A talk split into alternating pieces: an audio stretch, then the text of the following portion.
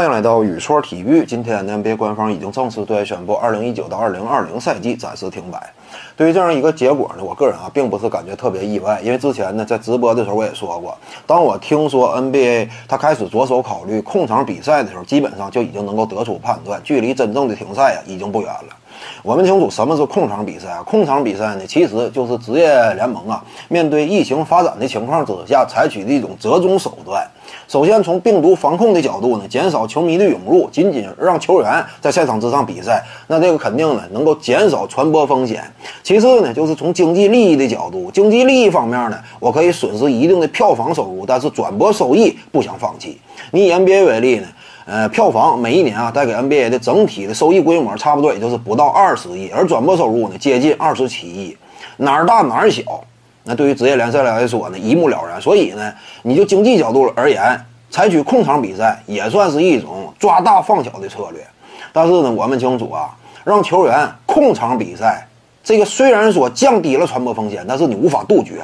而且呢，一旦说有某位球员呢染病的话，那这个整体后果也是不堪设想的，对不对呢？尤其是面对汹汹来袭的疫情的情况之下，其实对于职业联赛而言啊，最有效的止损手段，那就是不要犹豫，当机立断，彻底进行停赛，这个才能及时有效的止损。一旦拖下去的话，往往后果啊，或者说这样一种这个损失呀，都会是更加沉重的。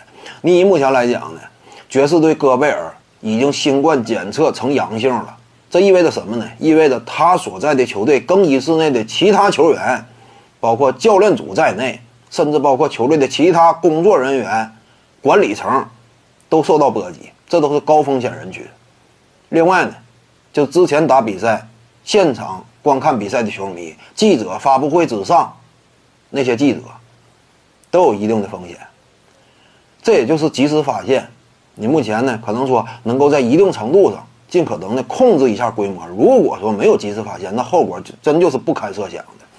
因此呢，对于 NBA 来说，现在啊发生了这种事儿，那就必须得做出改变了，进行停赛。其实之前呢，在亚洲范围之内，我们也清楚啊，无论是日本的 B 联赛还是韩国的 KBL 联赛，面对疫情来袭的时候，初期阶段他们往往呢也是犹豫的，就是合计到底是不是说，呃，我不彻底放弃啊，我进行控场比赛呀。但是随着疫情的发展和蔓延，逐渐都认清了现实，直接停赛才是最有效的止损手段。这一点呢，参考西边联赛啊做的，我感觉那是相对到位的。